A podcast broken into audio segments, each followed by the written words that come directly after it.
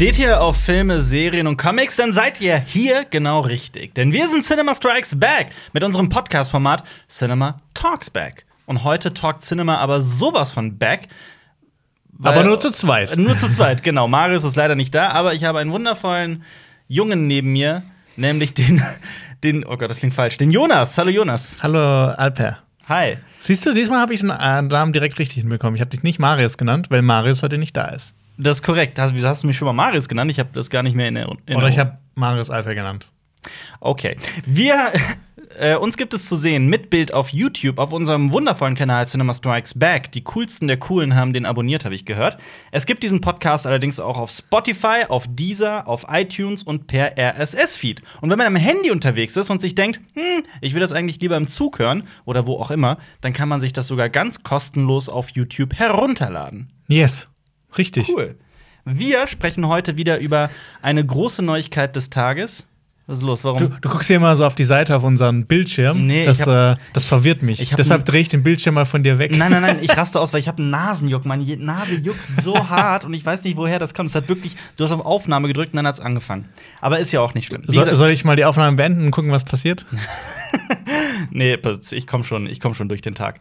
Wir sprechen heute über eine große Neuigkeit aus der Filmwelt. Dann habe ich viele verschiedene kleine Neuigkeiten aus der Filmwelt, ganz spannenden Kram, teilweise aber auch sehr traurigen Kram. Und natürlich kommen wir auch am Thema Corona-Krise heute nicht vorbei. Wir sprechen über interessante Starts aus der Film- und Streaming-Welt. Und dann gibt es vielleicht noch eine Zuschauerfrage, die wir beantworten. Und vielleicht sprechen wir auch noch, na, ganz sicher sprechen wir heute über die letzten Serien und Filme, die wir geguckt haben. Kleiner Spoiler: Wir beide haben ja äh, Spuk in Blue Manor geguckt. Ein Blümanero. Blue Man, ich nenne es immer Blue Manor, in Bly Manor, ähm, der, dem Nachfolger von Spuk in Hill House. Und ich habe da viel zu erzählen. Ich Ja. weiß nicht, ob du auch viel zu erzählen hast. Damit müsst ihr jetzt bis zum Ende warten. Ja, aber dann äh, bleiben die Leute wenigstens dran. Wir starten mit etwas ganz anderem. Eine große Neuigkeit gab es diese Woche in der Filmwelt und die bezieht sich auf Disney und die Corona-Krise. Es tut mir leid, dass ähm, ich glaube, viele sind da schon ein bisschen ähm, ermüdet von dem Thema und das kann ich auch nachvollziehen, aber das äh, ist ein sehr wichtiges Thema. Ich habe heute den Podcast vorbereitet und die wunderschönen News mitgebracht. Hast du das zufällig mitbekommen, was Disneys Aktien zum Beispiel um fast 4 Prozentpunkte nach oben geschleudert hat? Also, wenn ich auf der Welt von Sachen keine Ahnung habe, dann sind das zum einen Fußball, Mhm. zum anderen sind das äh, Aktien? Das sind, das sind Klassen von Autos Mhm. und es sind Aktien. Also Ich hab- Aktien, Autos, Wenn du mir sagst 4 Prozentpunkte, denke ich mir so, okay, du könntest mir jetzt auch irgendwas anderes erzählen. Du weißt, dass es da draußen auch Leute gibt, die genau für diese drei Dinge leben: für Autos, Aktien und Fußball. Ja, bestimmt gibt es sehr viele, die das tun, aber ich leider nicht. Aber sorry. ist ja auch nicht schlimm. Nee, Disney hat äh, eine ganz, ganz große Neuigkeit ähm, offenbart, die die gesamte Filmwelt betrifft. Und ist es kein Understatement, meiner Meinung nach. Disney ändert seine Strukturen. Die werden einiges neu umstrukturieren, Mhm. weil Disney als Gesamtkonzern ihren Fokus weg vom Kino nehmen möchte, hin Oh. zum Streaming. Das, Das, das ist erstmal ein Satz. das ist erstmal ein Satz, der wurde auch genauso in diesem Wortlaut äh, geäußert. Ähm, als Beispiel dafür haben wir direkt den Film Soul. Das ist ein Animationsfilm, den ich persönlich noch nicht gesehen habe. Der kommt, glaube ich, im Dezember erst raus. Der hat jetzt schon erste Kritiken bekommen in den USA und die sind überragend. Das ist von Pixar, oder? Der ist von Pixar, genau. Und er wird genau wie Mulan nicht im Kino anlaufen, sondern auf der Streaming-Seite mit einem gigantischen Unterschied. Im Gegensatz zu Mulan wird der Film kostenlos, also nicht kostenlos, sondern innerhalb des normalen Disney Plus-Abos äh, zu sehen sein. Mhm. Und das ist so der erste Schritt in Richtung, wir gehen weg vom Kino. Man weiß jetzt nicht, ob, ähm, also dieses, dieses VIP-Modell von Mulan, du hast ja mitbekommen, das ist quasi, Leute gehen davon aus, dass es gescheitert ist, aber man weiß es auch nicht so genau. Aber das wäre zum Beispiel ein Indiz dafür, dass Soul eben nicht Geld kostet, also zusätzliches Geld. Ja, Die no, Nochmal zum Verständnis: Mulan Ja. hat äh, nochmal extra Geld gekostet. 30 äh, Euro, ne? wenn, selbst wenn man ein Disney Plus Abo hatte. Mhm. Ähm, aber äh, ich glaube, diese, dieser ganze äh, Shitstorm um Mulan drumherum hat dem Film jetzt auch nicht äh, wirklich gut getan. Allerdings. Vielleicht war das auch ein Grund, warum es gescheitert ist. Vielleicht Ha- hätten sie mit einem anderen Film das äh, probieren müssen. Hast du ihn dir mittlerweile angesehen? Hast du die 30 Euro bezahlt, um den Film zu gucken? Die, dreimal darfst du raten. ich, ich habe ihn gesehen, aber Nein, nicht. Du hast ihn noch im, äh, im Kino gesehen Ja, vor ja. Monaten, Ja, als das- es noch ging. Das stimmt. Ähm, ja, also wie gesagt, Disney setzt seinen Fokus komplett auf Disney Plus. Die werden dafür tatsächlich so eine neue Abteilung äh, gründen. Die Krass. fangen jetzt schon damit an, also tatsächlich ab sofort. Ähm, Die, die bringen ja jetzt nicht so vielen äh, neuen exklusiven Content auf Disney Plus, deshalb wahrscheinlich ist auch gar nicht so schlecht, Ja. äh, weil viele Leute halt nur Disney haben, weil die die Disney-Filme schauen wollen oder Star Wars oder Marvel Mhm. oder The Mandalorian schauen wollen jetzt musst und dann irgendwann wieder abspringen. Jetzt musst du dir aber auch mal vorstellen, jetzt stell dir mal vor, ein neuer Avengers startet und der läuft nicht im Kino an, sondern nur auf äh, Disney Plus. Ich glaube, so weit wird es nicht kommen. Ich denke mal schon, dass die jetzt Avengers und die ganz großen Sachen trotzdem noch im Kino bringen werden, weil, also wenn sich äh, Corona die Situation wieder beruhigt hat und äh, die Kinos, die übrig geblieben sind, hoffentlich sind es viele, äh, die dann zeigen werden. Ich glaube aber, ich glaube nicht, dass, ähm, dass die jetzt die großen Blockbuster exklusiv Genau das ist es, aber das weiß man zu diesem Zeitpunkt einfach noch Ja. nicht. So wie weit diese Entwicklung reicht, dass die Soul nicht im Kino zeigen, ist schon sehr traurig. Ähm, aber es ist auf jeden Fall, sagen wir es mal so, keine gute Nachricht für Kinobetreiber. Auf gar keinen Fall. nee, das ist echt, also ich stelle mir auch immer wirklich die Kinobetreiber vor, die da sitzen und so eine Neuigkeit erstmal Mhm. Ich meine, aufnehmen müssen. Pixar. Pixar-Filme ziehen äh, super viele Zuschauer in die Kinos. Kinder, ihre Eltern. Äh, einer der erfolgreichsten Filme letztes Jahr war, oder vorletztes war ja auch Toy Story 4 Vier, mhm. und Frozen 2. Ja. Obwohl man irgendwie nie sowas, so diesen großen Hype, äh, es gab nie so einen großen Hype darum. Ja. Äh, aber trotzdem haben die so viele Zuschauer in die Kinos So viel gelockt. Geld eingespült, Ja. definitiv. Und man könnte jetzt sagen, ja klar, das ist natürlich eine direkte Reaktion auf die Corona-Krise. Man muss allerdings auch mal einen Schritt zurückgehen. Ähm, vor ein paar Jahren war zum Beispiel der äh, gute Bob Iger noch der Disney-Chef, der ist es jetzt nicht mehr. Der sagte aber bereits damals, eigentlich ist Disney Plus das Wichtigste, was Disney als Konzern macht und da steckt die Zukunft drin. Und der jetzige Disney-Chef, Bob Chapek, hat gesagt, dass die Entwicklung Richtung, also weg vom Kino Richtung Streaming ja eh schon stattfand, dass die Corona-Krise nur eben das vom ersten in den fünften angeschaltet hat. Also die Mhm. ganze Sache sowas von beschleunigt hat. Ja, und äh, jetzt steht auch im Mittelpunkt übrigens ein gewisser Kareem Daniel. Der ist ähm, bereits, der war bereits im Disney-Team irgendwo in der Managerposition tätig, aber das wird jetzt der Chef dieser neuen, dieser neuen Abteilung von Disney. Also Organization nennen die das. Ich weiß jetzt nicht, ob es wirklich eine Tochterfirma wird oder ob es halt wirklich nur einfach nur eine Abteilung innerhalb der Firma ist, Mhm. des Konzerns. Ähm, der kümmert sich dann, also der ist quasi der Chef. Also es geht wirklich eine Abteilung, die komplett um Content, also wie man das Produzieren von Filmen und Serien und Dokumentarfilmen und so weiter und so fort kümmert, die Werbung dafür und halt auch Disney Plus. Das ist jetzt quasi alles nicht mehr irgendwie getrennt, sondern alles in einer Abteilung innerhalb von Disney zusammen Okay. unterwegs. Ja, was, was heißt das für die Kinos? Nichts Gutes. Wir hatten schon im letzten Podcast so die ein oder andere Hiobsbotschaft für Kinos. Das ist wirklich, Mhm. es ist wirklich traurig, vor allem weil wir halt auch Cinema Strikes Back heißen. Absolut. Und das muss halt auch passieren, dass die Cinemas irgendwann nächstes Jahr hoffentlich Backstriken. backstriken. Ja. Aber das ist ich, also ich, ich bin ja im werde das auch mein ganzes Leben lang sein, ein Verfechter des, der, der Leinwand und des Kinos. Es gibt natürlich jetzt viele, die gerade in den einschlägigen Foren auf Reddit und so weiter das große Kinosterben voraussagen und, und so Dinge, also dass Kinos das Ganze nicht überleben werden, das ist ja da braucht man keine Kristallkugel für, das ist ja das Mhm. Traurige. Es gibt allerdings auch Menschen, die sagen, das wird das Ende des Systems Kino sein. Und da bin ich komplett anderer Meinung. Also ich, ich persönlich sehe das einfach ein bisschen differenzierter. Ich glaube ja, dass, dass die Kinos ähm, sich definitiv verändern werden. Also der Film, die Filmwelt wird durch die Corona-Krise wirklich eine gigantische Veränderung ähm, bekommen, mit sich ziehen. Passiert ja jetzt schon, wie man an dieser Neuigkeit sieht. Aber ob das wirklich das, das, das eine große Ende der Kinos ist, sehe ich nicht so. Wie siehst Ich- du das denn? Ich glaube das auch nicht. Also ich glaube, es wird viele Kinos in der Form nicht mehr geben, aber es wird trotzdem immer Kinos geben. Gerade es gibt ja auch kleinere Kinos, Programmkinos, die einfach auch gar nicht auf diese großen äh, Filme Filme, angewiesen. sind. Keine Ahnung, in, in, in Köln gibt es ja auch einige kleinere Programmkinos. Da wirst du niemals einen Avengers-Film drin sehen. Ja. Und die laufen trotzdem. Ja. Äh, und die laufen auch jetzt noch, auch während Corona, auch mit den ganzen Beschränkungen. Und da laufen, da laufen jetzt immer noch super interessante Filme oder ältere Filme, irgendwie so Retrospektiven und sowas. Also ich gucke so, solche Filme eigentlich auch lieber im Kino. Äh, und deshalb würde ich da auch immer ins Kino gehen. Deshalb, äh, kleine Kinos, ihr werdet mich immer als Kunden haben. Aber ich habe im, im Rahmen dessen noch eine äh, andere sehr interessante Neuigkeit gelesen. Weißt du, was Hollywood gerade während der Corona-Krise macht? Die kaufen sich Buchrechte ein. Wusstest du das?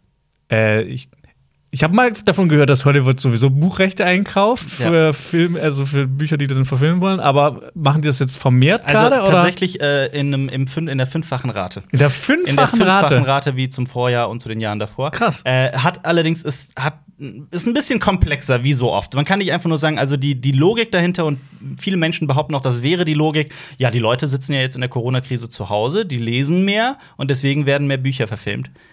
Pustekuchen. Es ist äh, natürlich steckt wie immer ein bisschen mehr dahinter. Ähm, es geht nämlich im Prinzip vor allem um die beiden Kreativagenturen, das muss ich jetzt noch mal gerade nachgucken, CAA und äh, WME. Der WME und CAA. Kennt kein Schwanz, muss man auch nicht kennen.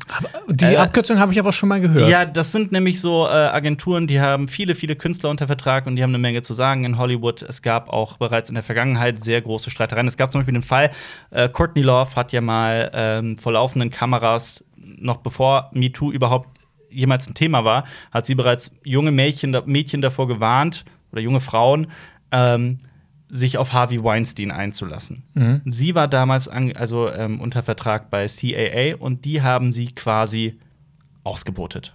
Vertrag, zack, weg und sie hatte, also es hat ihrer Karriere so richtig geschadet.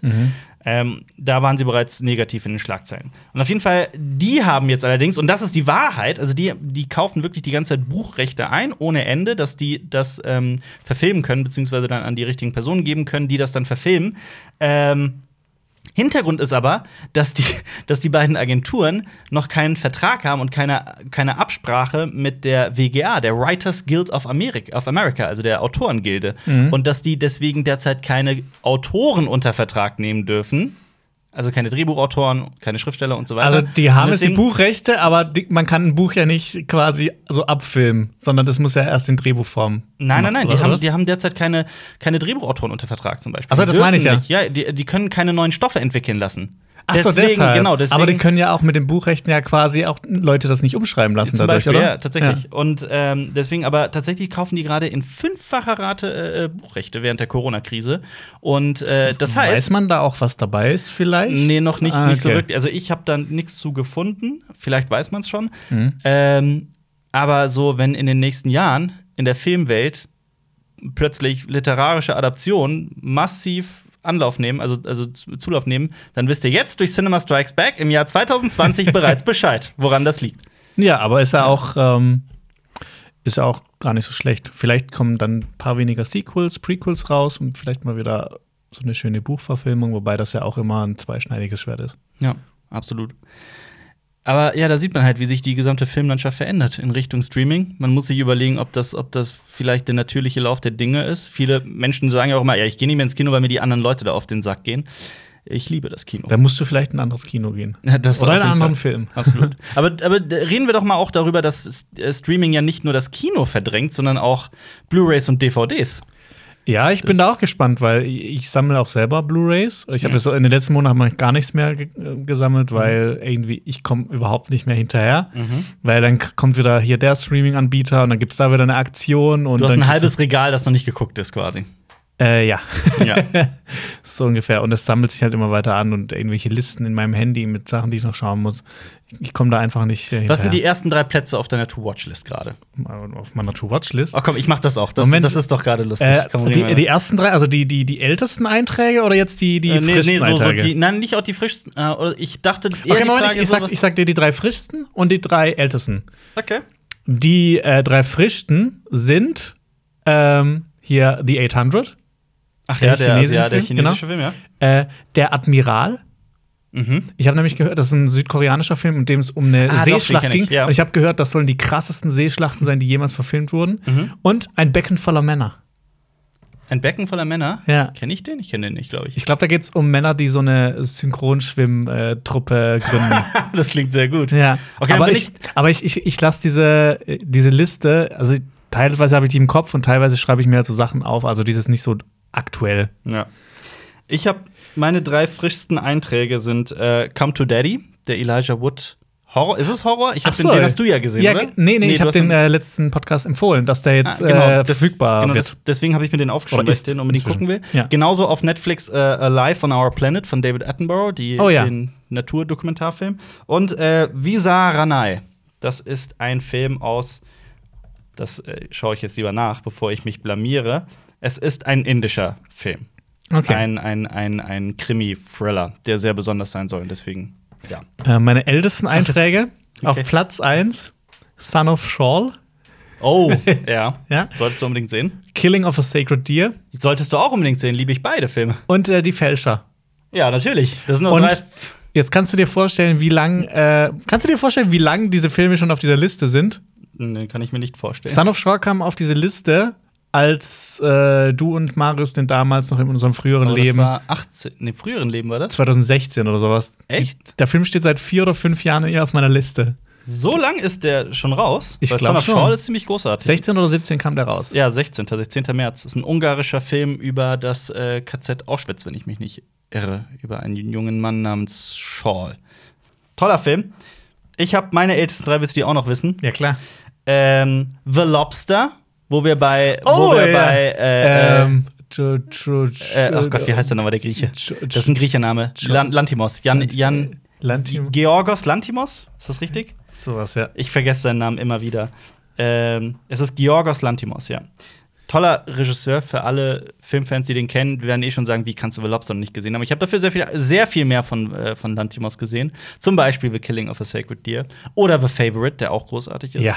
Ähm, der Aber- Junge, ja, Der Lobster ist schon, glaube ich, so der. der bekannteste eigentlich, ne? Ah, ich, ich weiß nicht, ob es. Na, ich glaube, ich Favorite glaub, ist der Favorite ist der bekannteste. Ich finde, äh, Favorite ist der bisher den, von äh, denen ich alle gesehen habe, der zugänglichste. Und ich glaube, The Lobster ist der Unzugänglichste. unzugänglichste. Okay. der ist wirklich, der Na, ist wirklich schau abgefahren, aber der wird dir gefallen. Dann schau dir mal The Killing of a Sacred Deer an. Okay, Den mach fand ich. ja ziemlich großartig. Ähm, der Junge, der den Wind einfing, ich glaube, das ist ein Familien. Der Junge, der den Wind- von, von letztem Jahr, der Aber- ist relativ neu. Achso, okay, wie, wie, lange ist das schon auf deiner Nein, Liste? nein, nein, sorry, das ist, ich habe das komplett äh, äh, falsch im Kopf. Der Junge, der den Wind einfing, ist, äh, achso, das ist äh, eine relativ frische Liste, 11. November 2019. Oh, Ja. ja. Nee, das ist, ich habe eine neue Liste angefangen. Okay. So. Ähm, nee, der ist von, von äh, das ist doch, das ist ein Drama äh, von Shirtel Eofor, der da Regie geführt hat und das Drehbuch geschrieben hat. Den kennt man ja, den Mann. Ähm, zum Beispiel aus, das ist der Typ von Children of Men, der, der Ja, und das ist der, ähm, ist das der aus, äh, aus Dings auch? Doctor Strange? genau, das ist Der, der, der Mo- Mo- Morbio? Morbo? Genau, Mo- der. Mordo, Mordo, Mordo. genau der. Und äh, man kennt ihn auch aus äh, 12 Years a Slave. Da spielt er auch die Hauptrolle. Stimmt, ja. Ja. Also ein bekannter Typ, der hat da einen Film gedreht, ähm, ja, der wohl sehr berührend sein soll. Ich habe den nicht gesehen bisher. Und äh, äh, äh, äh, Monos habe ich immer noch nicht gesehen. Monos, Monos. ist dieser Thriller aus äh, Südamerika. Ja, Ja. der, der, sieht, der sah sehr abgefahren aus. Der Ja. sah so ein bisschen aus wie Apocalypse Now Ja. in, im südamerikanischen Dschungel. Kann man so sagen, ja. Ich habe den äh, damals, das war genau zu der Corona-Krise, glaube ich, oder das war Da kam der raus, ja. Da kam Ich der glaub, so raus. Das war, glaube ich, der, einer der ersten Filme, der dann wieder lief. Ja, genau, sowas, sowas. Äh, ich habe den leider nicht sehen können. Ich will das aber unbedingt nachholen. Der sieht hochinteressant aus. Mega. Monos, Ja. M-O-N-O-S. Ähm, genau, ich habe dieses Thema aber eigentlich angefangen, um mit dir so ein bisschen auch über alte Technik zu sprechen, weil die Blu-rays und DVDs, also gut, das äh, DVD ist nochmal ein anderes Thema, aber äh, die, ich habe das Gefühl, so die Verleiher kommen immer wieder auf die verrücktesten Ideen, um die Sachen an den Mann zu bringen.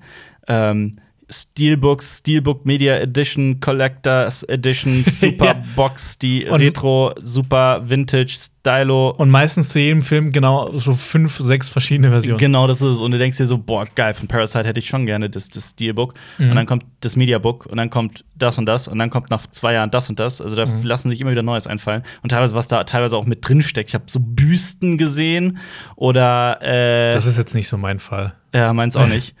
ähm, aber ich habe auch mal, ich, ich sag das auch, weil ich mal eine E-Mail bekommen habe von einem netten ähm, Zuschauer von uns. Sorry, dass ich gerade den Namen nicht äh, auf dem Kopf habe, ist auch wirklich länger, lange her.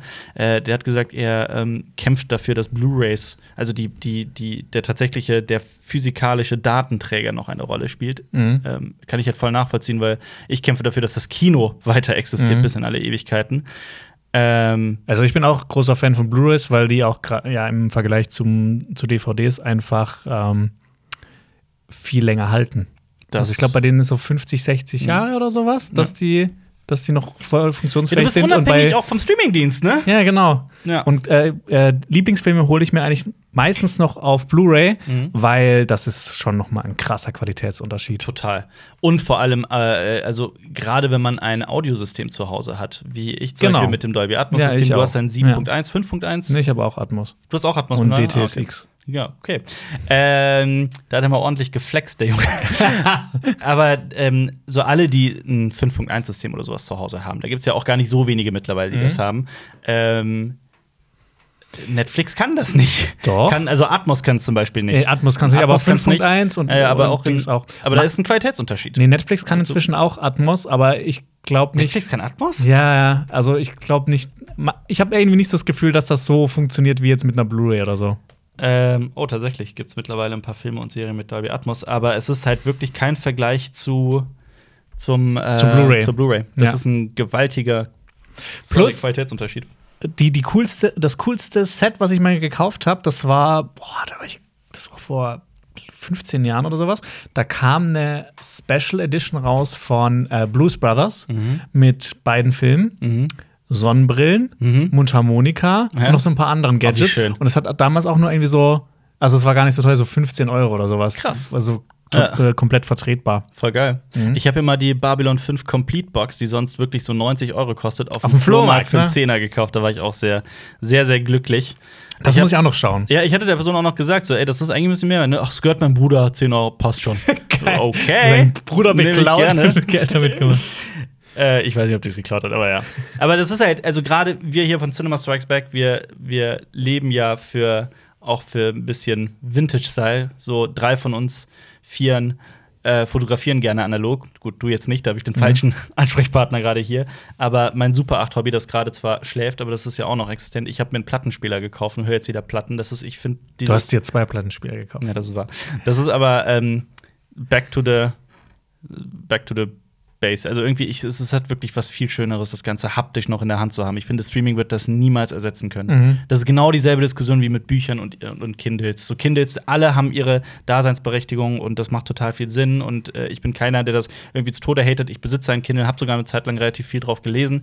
Aber so irgendwie geht es dann doch immer wieder zurück zu dem tatsächlichen haptischen in der Hand halten. Ich habe auch drei Bücher mit dem Kindle gelesen, war ganz praktisch, aber im Endeffekt habe ich mir gedacht, so, ich hätte es lieber doch dann als Buch gehabt. Mhm. Einfach um, weil ich hatte äh, Metro 2033 und 34 habe ich auf dem Kindle gelesen und 2035 habe ich als Buch. Weißt du, wie scheiße das im Regal aussieht? Wenn man Metro 2035 hat und die anderen nicht. Also ich habe 33 und 34 und die sehen nebeneinander total scheiße aus. Weil die Oder da gibt es aber auch da das schlimme ist, Sachen. Das, wie die beiden Hast du meine. Expense-Bücher gesehen? Ja, hab ich gesehen. Das ist schrecklich. Katastrophe. Das ist- Unterschiedlich groß. Ja. Das ist eine Katastrophe. Also das Ja. gleiche Design, aber halt Ja. unterschiedlich groß. Die ersten drei sind höher, Ja. dann kommen äh, vier, fünf, sechs und sieben, die sind kleiner und dann äh, acht wieder größer. das ist so, boah, das tut nicht gut in den Augen, ne? Nee, gar das, nicht. Ich habe dasselbe mit Metro. Das ärgert mich auch immer. Warum tut man sowas? Vor allem, das war auch kein Hardcover, die waren alle nur so Taschenbücher.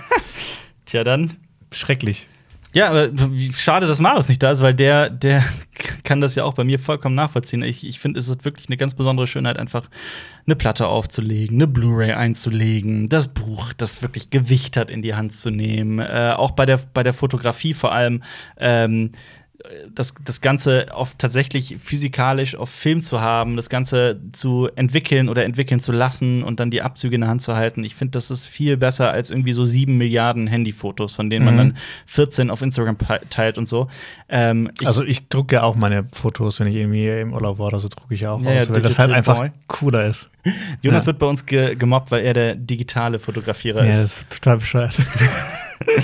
Ähm, ja, aber ich habe jetzt mit, bin ich übergegangen, auch ähm, diversen Leuten zu den diversen Anlässen Fotos zu schenken und teilweise auch einfach so, weil ich habe jetzt wirklich zu Hause viel zu viele Fotos. so Selfies von dir. Nee, das nicht, nicht irgendwelche Fotos, auch nicht irgendwelche Naturfotos, sondern Fotos, auf denen sie mit drauf sind und so. Und die freuen sich alle extrem. Also ich habe zum Beispiel ähm, von meinen sämtlichen Fotos mal zusätzliche Abzüge machen lassen, was ja auch wirklich nicht so teuer ist. Ähm, und ich habe davon so einen ganzen Batzen einfach der Mutter meiner Freundin geschenkt. Die hat sich gefreut wie ein, die hat sich sehr gefreut. Cool. Oh ja. Äh, es gibt ganz viel Neues auch in der Filmwelt, wo wir gerade bei Ja, es kommt ein Sequel zu Bob der Streuner. Wie ist das nochmal? Ich weiß nicht. Du freust Bob dich. kommt noch mal. Aber das, Bob kommt noch mal? ja, ja, aber das, hat, das Traurige ist ja, dass der Hauptdarsteller, also Bob der Streuner, die Katze, dass die ja leider gestorben ist. Das stimmt. Ein Aber Geschenk, zumindest- ein Geschenk von Bob heißt es. Ja, ich soll ein Weihnachtsfilm werden. Haben wir Bob der Streuner nicht zusammen im Kino gesehen? sogar? Ja, haben wir gesehen. Das, ich glaube, die Leute verstehen den, den, den, dein, deine Liebe dafür nicht. Also ich Äh, da, kommt ja eine, auch. da kommt eine Katze drin von, die ist süß. Ja, Punkt. das ist ein viel gut Film. Das ist ja eine wahre Geschichte von einem Typen, der Ja, genau. heroinsüchtig ist, war, war, ist ähm, und die Katze ihm quasi wieder auf die Beine hilft. Und er ein äh, Bestseller-Autor wurde Genau. durch die Katze. Genau. Und äh, quasi das Leben wurde verfilmt. Und es ist äh, ein süßer Film. Ich finde, das ist so ein richtiger Feel-Good-Film. Ich bin echt gespannt, was die im zweiten Teil erzählen. Du guckst den. ja, ich guck den, aber ich bin. Ich glaube nicht, dass der An den ersten rankommt. Dass der so eine tolle Geschichte erzählen kann, ist wie der erste. Also, Ich- ich- der erste war auch schon so. Da passiert wirklich nicht so viel Schlimmes. Das ist wirklich viel, viel gut. Ja, meinst du? Also bis auf das, Ja, und- den kalten Entzug ja, zum Beispiel. Genau, das wird ja auch, das wird ja auch gezeigt und auch relativ, äh, eher realistisch und Das fand ungeschönt. ich, fand ich sehr schön tatsächlich. Aber also sehr, sehr stark, nicht? Aber es ist jetzt nicht so ein Film, wo man die ganze Zeit irgendwie mit Herzrasen. Nur einmal, wenn die Katze weg ist, dann ist man. Oh nein, bitte nicht überfahren werden. Verrückt. Also, ich, ich fand den ganz okay. Ich hätte den nicht jetzt. Ich habe den auf Blu-ray. Okay. Aber du musst immer noch, du musst immer noch Bailey schauen. Ja, das Du wirst stimmt. Rotz und das stimmt, Wasser ich nicht heulen. gesehen, auch auf meiner To-Watch-List. Und aber was ich auch tatsächlich gucken möchte, ist Kidde. Kiddy. Kid, Kidde. Das ist der. Achso, ich habe es als Kedi. ja, Kiddy auch im. Special. Ich habe ich hab, äh. Sibyl Kekili gesagt und hat irgendjemand geschrieben, boah, Deutsche hättest du es nicht aussprechen Ja, können. Sibel Kekille heißt das. Ke- Kekili. Keki, also, wenn du es türkisch richtig aussprichst, kannst du ja Sib äh, Sibel Kekille. Ich, Sibel habe ich noch richtig hinbekommen. Sibel ist ja ein, also Ja. eigentlich auch kein schwieriger Name. Nee, ne? gar nicht. Äh, und es ist Kidde. Also Kidde. Kidde. Nicht, Kedi. Ja, Kedi. Kedi. Ja, das heißt Katze auf Türkisch. Aber da gibt es jetzt ja einen Dokumentarfilm Den habe ich auch auf Blu-ray. Katzen in Istanbul. Den Mhm. ich, ich, ich. Es war lange her, dass ich in Istanbul war. Tatsächlich mittlerweile sieben, acht Jahre. Aber ich äh, liebe auch die Katzen da. Ja, ich will da auch hin, nur um die Katzen zu streichen. Du, also du kommst wirklich, du kannst nicht irgendwo draußen irgendwo hingehen, ohne dass dir fünf Katzen über den Weg laufen. Das ist wirklich, das ist so krass, wie viele Katzen es Gibt da es da dann auch Studien, ob die weniger Ratten haben in der Stadt oder so? Äh, Oder wahrscheinlich, bestimmt. oder wahrscheinlich werden die Katzen da so von allen durchgefüttert, dass die überhaupt nicht mehr auf Jagd Das, gehen müssen. das ist aber auch die Sache. Ne? Also ich habe wirklich in, in ähm, die, das letzte Mal, als ich da war, war ich zehn Tage da und ich habe einmal eine Katze gesehen, die so ein bisschen abgemagert und krank aussah.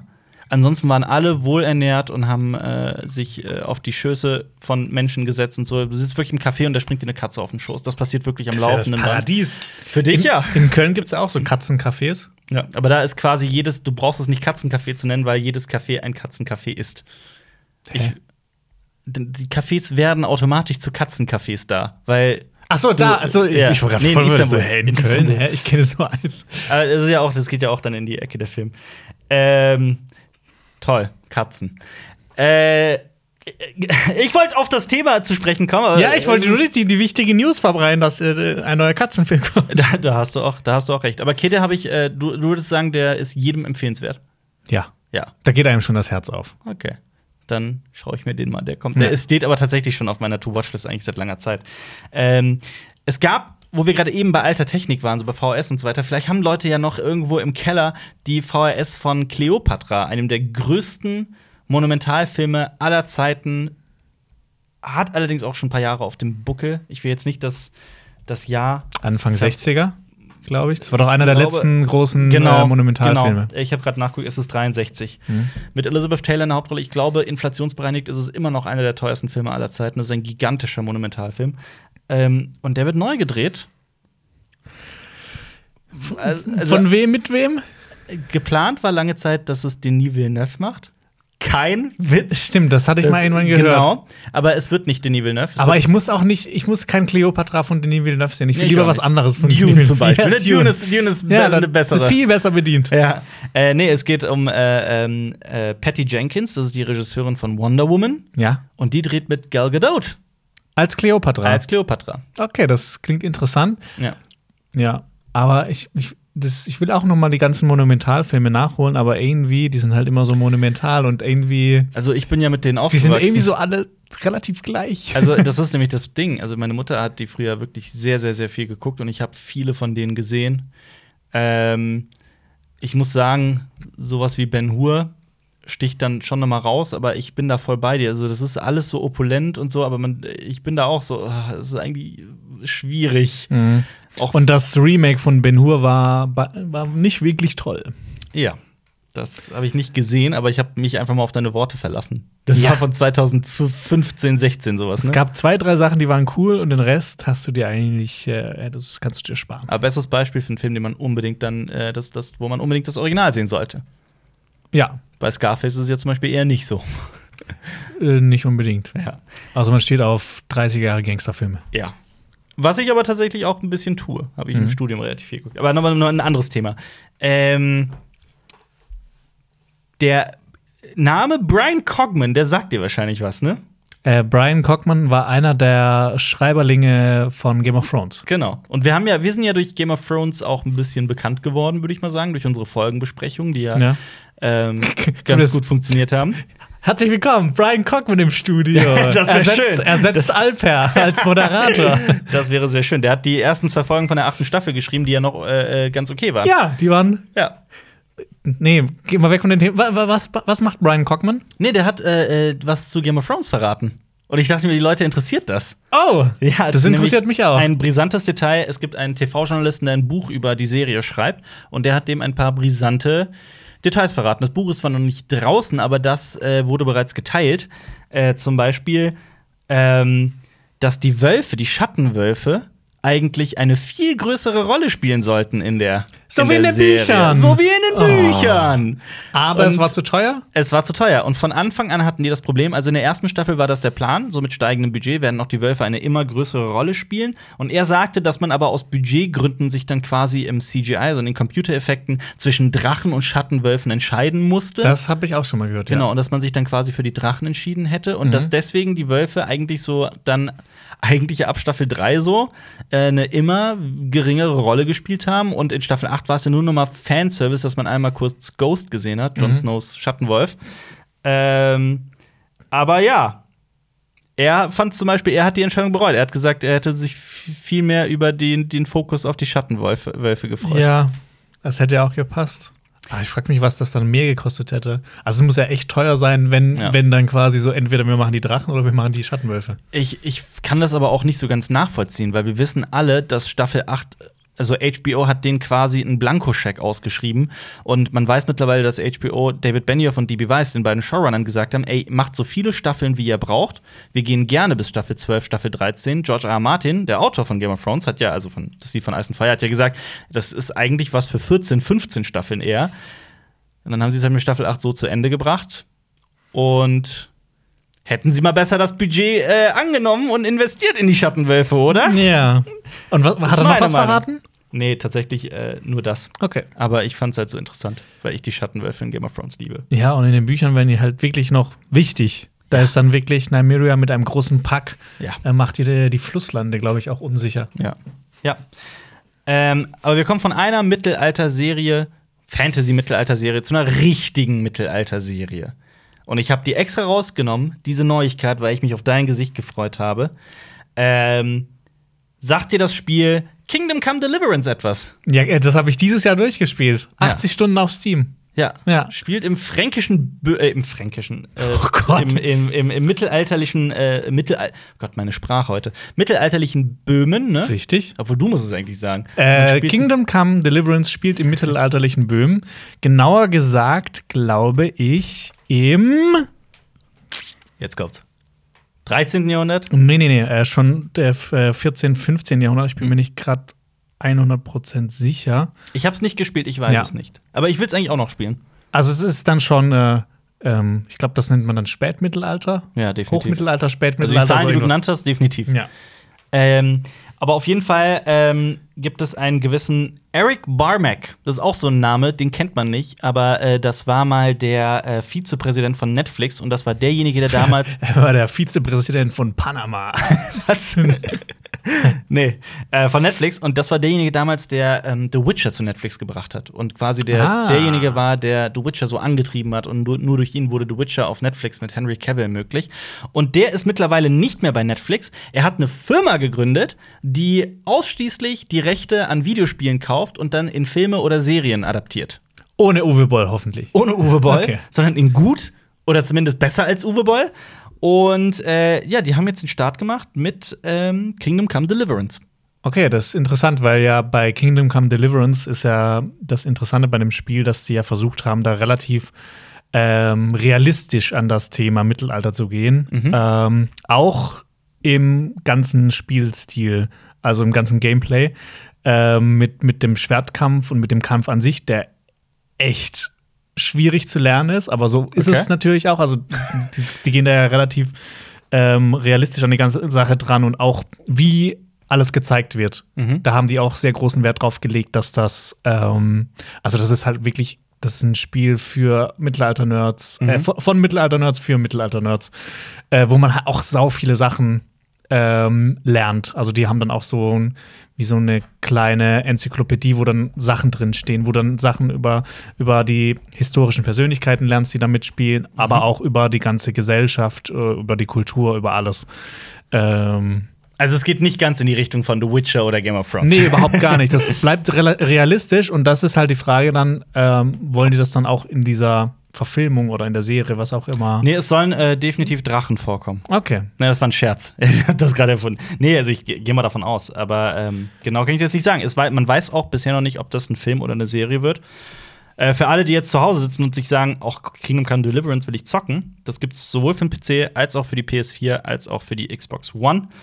Ähm, kostet aber ah cool. Ich sehe gerade auf dem PC mittlerweile sogar ein bisschen günstiger für 30 Euro. Ja, Könnte ich da, ja aber äh, die, die Add-ons lohnen sich teilweise auch. Ja? Mhm. Warum, warum heißt es eigentlich Kingdom Come Deliverance? Gab es schon mal ein Kingdom Come ohne Deliverance? Nee. Also sie haben es direkt Kingdom Come Doppelpunkt Deliverance genannt. Ich finde, das ist auch so ein saugenerischer Titel, wo ich nicht mal genau weiß, was heißt, was heißt das alles. Deliverance. Also Ich hab's, ich hab's mal nachgeguckt, aber ich hab's schon wieder vergessen. Deliverance heißt übersetzt Befreiung, Errettung.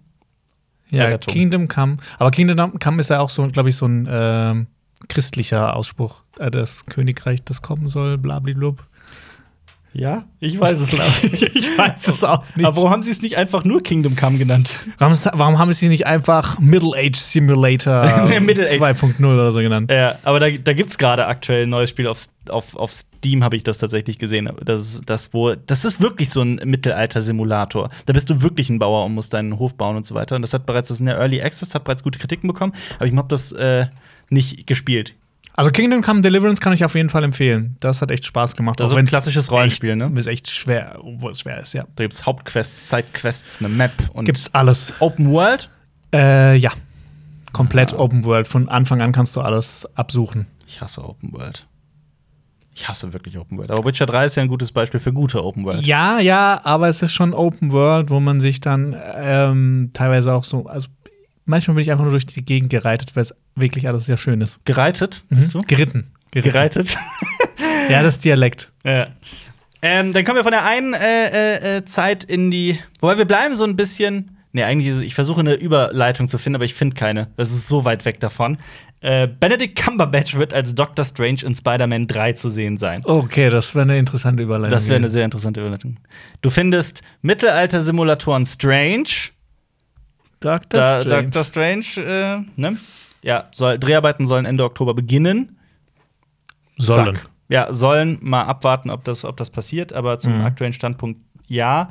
Und ich glaube, viele Marvel-Fans freuen sich. Also Doctor Strange wird quasi Iron Mans Rolle in Spider-Man in, in den Spider-Man-Filmen übernehmen, quasi die Mentorrolle für einen äh, für, für Peter Parker. Klingt ja eigentlich ganz interessant. Obwohl ich mich äh, mehr für äh, Doctor Strange and the Multiverse of Madness Definitiv. interessiere. Definitiv. Und wir kommen bei den Kurznachrichten, bei den Kurzmeldungen zu eher traurigen Neuigkeiten. Oh, Ja, äh, sind ähm, zwei Menschen in der Filmwelt gestorben, die ich äh, beide hier noch unbedingt nennen wollte. Beides relativ tragisch. Äh, zum einen Conchata Farrell. Die habe ich Ähm, die erwähne ich hier, weil ich glaube, sehr, sehr, sehr viele in Deutschland kennen diese Person. Sie spielt Bertha in Two and a Half Men, die Haushälterin Keine von Charlie Sheen. Ach, du hast nie Two and a Half Men gesehen? Nee, nicht. Also ist Doch, ich, ich habe das gesehen, aber Sie ist Kult. Sie lebt mit Charlie Okay. in, in, in seinem Strandhaus und ist die Haushälterin und ist Okay. immer wieder gut für, für einen Spruch, aber hat ein gutes Herz und so. Mhm. Ähm, die wurde 77, also sie hatte bereits im März, äh, im Mai, sorry, im Mai einen Herzinfarkt äh, und ist jetzt einem Herzstillstand erlegen. Sehr Mhm. traurig. Ähm, wollten wir euch aber nicht vorenthalten. Genauso ist auch der äh, Choreograf und Stuntman Chris Cannell gestorben. Äh, sorry, falls ich den Namen falsch ausspreche. Bei einem Motorradunfall ist er ums Leben gekommen. Der ist ein legendärer Stuntman und Stunt-Choreograf aus über 100 Filmen, unter anderem den Marvel-Filmen Iron Man, Guardians of the Galaxy. also so alles so was. Großes irgendwie. Also tatsächlich ja, das ist einer wirklich einer der bekanntesten Stuntmänner, der einer der erfolgreichsten Stuntmänner, die es so Mhm. gibt in Hollywood. Ja, der ist, äh, er wurde nur 57 und ist jetzt bei einem Motorradunfall Krass. gestorben. Leute, passt auf am Steuer. Ganz ja, wichtig. Fahr langsam. Ja, wobei ich da auch bei ihm jetzt ehrlich gesagt nicht, also da weiß man noch nicht, wie genau es passiert Mhm. ist und so. Aber ja, das wir ich euch. habe auch immer das Gefühl, so Motorradfahrer sind so tickende Zeitbomben. Ich finde, so Motorradfahren ist so. Es gibt wenige Sachen, die irgendwie gefährlicher sind als Ich weiß Motorradfahren. es nicht. Ich glaube, Leute werden jetzt auch äh, äh, werden jetzt Amok laufen, nicht Amok laufen, das ist das falsche Wort, aber werden jetzt äh, auf die Barrikaden gehen, wenn du sowas sagst. Weil ich glaube, es gibt auch, man kann auch sehr sicher Motorrad fahren. Aber ich kenne mich da auch nicht aus. Deswegen will ich mich da nicht zu Also weit aus dem Fenster die. Motorradfahrer, die ich bisher gesehen habe, die sind, ähm, die waren nicht so vorsichtig. Ich habe auch einen guten Freund, der ist auch Motorradfahrer und Oh ja, ich ich bin den. mal mit Ja. ihm durch, durch die durch die Eifel gefahren. Ja. Und da, dann ist er da halt auch schon durchgerast. Ja. Also, ach guck mal, da bin ich fast gestorben. Ah, da hat mich fast mal eine Mülltonne enthauptet. Ach guck mal, da hatte ich schon mal einen Unfall. Okay! wow! Grüße gehen raus an Stefan. Es starten in Deutschland ein paar wunderbare Filme, tatsächlich auch im Kino. Es wird natürlich äh, fleißig hin und her geschoben, aber das macht ja auch so ein bisschen Platz für kleinere Filme, die man sich mal ansehen kann. Ähm, checkt dafür doch bitte mal das Kinoprogramm in eurer Stadt oder in der nächsten best nächstbesten Stadt, im nächstbesten Kino aus. Unterstützt die kleinen Kinos. Ähm, selbst wenn ihr nicht ins Kino geht, überlegt doch mal, ob ihr denen nicht mal einfach einen Gutschein kauft von denen oder denen eine Spende zukommen lasst. Checkt dafür auch mal die Webseiten von euren Lieblingskinos aus. Und wenn ihr ins Kino geht, holt euch was zu essen und trinken. Das hilft denen meistens am meisten. Das stimmt. Weil die am meisten Kohle davon machen. Das stimmt. Diese Woche startet zum Beispiel für alle, die noch recht jung sind, Drachenreiter. Tatsächlich die Verfilmung des äh, Romans von Cornelia Funke. Ach so, das, das ist Cornelia Funke nicht auch Tinten? Ja, ich glaube schon, ja. Die Tintentrilogie. Also ich bin da raus, ich bin da tatsächlich ein bisschen zu alt für, das, damit bin ich nicht aufgewachsen. Das ist ja eher für ein Ich- jüngeres Publikum. Ja, ja, ich hätte diese Tintensachen hätte ich glaube ich auch noch lesen können, aber das war dann auch so ein paar Jahre zu spät und dann habe ich die versucht noch mal anzufangen Ja. und dann war es mir aber zu jugendlich, kindlich geschrieben. Ja. Das fand ich dann nicht mehr so gut. Ja, das ist halt, ist halt definitiv für ein junges äh, Publikum. Aber Mhm. ich habe zum Beispiel äh, äh, Tintenherz fand ich gut, äh, Tintenpatrone nicht so und Tintenfisch fand ich sehr gut. Ja? Das waren, sind ja die drei großen Bücher von Cornelia Funke. nee, Drachenreiter. Da geht es ja um einen Drachen und ein Koboldmädchen, die Abenteuer erleben. Der startet als Animationsfilm in den Kinos. Für Okay. alle, die Kinder haben, vielleicht ist es ja was. Ja. Äh, genauso startet ein etwas, etwas größerer Film namens Der geheime Garten mit Colin Firth. Kennt man ja. Zum Beispiel aus The King's Speech. Ähm, Boah, das, diese, diese der geheime Filme, die, die, die verwischen sich bei mir auch drin. Der geheime Patient, der geheime Gärtner, Ja. ja. gibt's glaube ich auch, und Ja. der geheime Garten. Da bin ich voll bei dir. Ich, ich äh, blick da auch nicht mehr durch. Und das sind so, das ist auch genau, das geht auch genau wieder in dieselbe Kerbe. Ich glaube nämlich auch bei der geheime Patient. Nee, der heißt der englische Patient. Oh, fuck. Aber- der aber- geheime Patient. Aber es gab, es gibt doch laufend diese, diese Familienabenteuerfilme mit magisch hier, geheim da. Ja, das, Und- äh, das Abenteuer der geheimen Insel. Oder diese, äh, Die- Dwayne The Rock Johnson spielt doch die ganze Zeit im, in so geheimen Filmen mit. Auch, ja. Das ist tatsächlich, verschwimmt das auch. Ich sehe die teilweise und das verschwimmt bei mir dann auch immer so in Aber- eine Brühe. Um was geht's denn in der geheime Garten? Ja, es ist keine Überraschung. Wirklich nicht. Es geht um ein junges Mädchen, das, ähm, gut, äh, dessen Eltern sterben und sie kommt zu ihrem Onkel, der reich ist, viel Land besitzt und da gibt es einen geheimen Garten, der magisch ist. Oh. Ja. Okay. Also auch eher was für das jüngere Publikum. Ganz im Gegensatz dazu ist also wirklich fast schon das genaue Gegenteil ist Ökonomia. Der startet auch diese Woche. Ein Dokumentarfilm über Schulden, über die Wirtschaft, über den Kapitalismus im weitesten Sinne, über Kapitalvermehrung, über wachsende Geldmenge auf der Welt und ähm, eher kritischer Film, was die, was das wirklich das Grundkonzept dieser Wirtschaft angeht. Da kommen auch viele bekannte Menschen zu Wort, nicht unbedingt bekannt, aber viele äh, zumindest im, im, im, Wirtschaftswesen sehr bedeutende Menschen kommen da zum Wort. Ich, da, ich, ich kann das so genau sagen, weil ich den Film tatsächlich gesehen habe und recht gut fand. Und äh, mhm. das nur so als Empfehlung ist ein Dokumentarfilm aus Deutschland. Okay. Genauso startet aber auch Horror Noir. Das ist ein Dokumentarfilm über das schwarze Horrorkino aus der frühen Filmgeschichte, äh, über Blaxploitation bis hin zu so, wir sprachen in den letzten Jahren immer wieder über das Black Cinema, über mhm. ähm, schwarze Regisseure und Filmemacher, die ganz, ganz großartige Filme machen, wie zum Beispiel äh, äh, Keegan Michael Key, heißt er so? Mhm. Mit, mit, äh, nee, Quatsch, nicht Keegan, das ist der andere. Jordan, Jordan Peele. Peele. Jordan Peele mit Get Out und Us zum Beispiel. Oder Ryan Kugler. Oder Ryan Kugler. Oder. Und so weiter. Ne? Barry, Jen Barry ja, Jenkins. Genau, ja. Barry Jenkins. Ähm, genau, da startet Horror Noir, ein sehr interessanter Dokumentarfilm, den ich aber noch nicht gesehen habe zu diesem Zeitpunkt. Ich auch leider noch nicht. Ja. Genauso startet aber auch, wer es dann mal wieder ein bisschen klassischer möchte, von Liebe und Krieg. Ein äh, dänischer Film, der aber zum Teil von, vom NDR zum Beispiel mitproduziert wurde und mhm. auch äh, mit deutschen Filmfördermitteln ähm, unterstützt wurde, äh, über einen dänischen Soldaten, der im Ersten Weltkrieg auf der Seite der Deutschen kämpft mhm. und eine Kriegsverletzung vortäuscht, um zurück zu seiner Frau zu kommen, also wirklich durch die Hölle geht, um zu seiner Frau zurückzukommen, nur um dann festzustellen, dass sie zu Hause in Dänemark ähm, einen neuen Mann hat. Dödüm. Dödüm. Ja, ist ein sehr ernster Film, Drama, Kriegsfilm, startet diese Woche. Fändest es witzig, wenn der so mit so Soundeffekten unterlegt wäre? Er sieht so Ja, genau. oi, oi, oi, oi. Äh, 14. Äh, Quatsch, am, am äh, 15.10.2020 starten all diese Filme. Das noch als Info dazu. Cool. Cool. Äh, boah, jetzt gehen wir mal zu Netflix über, ne? An alle Leute, die zu Hause vor den Streaming-Kisten sitzen. Da startet echt eine Menge. Ich weiß nicht wirklich, ähm, wie viel davon empfehlenswert ist, aber da gibt es so interessanten Kram teilweise. Zum Beispiel am 16.10. kommt ein Film mit Superstars, mit Eddie Redmayne, mit Joseph Gordon-Levitt, mit Sacha Baron Cohen. Ähm, okay. Der heißt The Trial of the Chicago Seven. Da haben wir schon mal kurz ah, drüber gesprochen. Ja, irgendwas, irgendwas. Da klingelt was, ne? Sagen dir die Chicago Seven etwas? Mm, nope. Ja, dann hast du also keine Allgemeinbildung, du Idiot. Genau. Nein, war ein Scherz. Ähm, das waren sieben politische Aktivisten, die gegen den Vietnamkrieg protestiert haben seinerzeit und ähm, ja, wegen Verschwörung und Aufhetzung angeklagt worden. Und The Trial of the Chicago Seven ist, wie der Name schon vermuten lässt, ein Gerichtsfilm. Das ist wahrscheinlich so ein Film, der einen so fassungslos macht, wie sowas äh, in einem demokratischen Land funktioniert, also äh, passieren kann. Wahrscheinlich, ja. Äh, der ist von Aaron Sorkin. Das wird oh. vielen Leuten nichts sagen, aber dir zum Beispiel ja sehr viel. Ein Oscar-prämierter Drehbuchautor. Es ist wirklich so, wenn man so an das, an das ähm das ist so, wenn man an Drehbuchautor denkt, das Wort Drehbuchautor in Hollywood, dann ist Aaron Sorkin eigentlich so die Person, die man so geistlich im, im, im, im Kopf hat. Mit Bildlich. unter anderem. Auf jeden Fall. Und Aaron natürlich Sorkin. auch, ähm, das würde ich Danny Elfman sagen. Ich meine aber. Ja. Ähm, Charlie Kaufman? Danke. Ja. Charlie Kaufman. Gut, Hollywood-Star, aber ein bisschen weit gegriffen bei Charlie ja. Kaufman. Aber ich meine, das ist ja ein sehr, also der ist ja auch sehr präsent. Ja, auf jeden Fall. Aaron Sorkin hat äh, Filme gemacht, die kennt jeder, wie zum Beispiel The Social Network oder äh, Eine Frage der Ehre oder West Wing. Also wenn es so um die Themen, also gerade wenn es so um, um, juristische Dramen geht, um Gerichtsfilme, um äh, Politik. Um Politik und so, da ist Aaron Sorkin eine mhm. Ne Größe, nenne ich es mal. Hat er nicht auch den, den Film geschrieben mit Michael Fassbender über Jobs, äh, Steve Jobs? Ich glaube ja. Ich ziemlich sicher ja.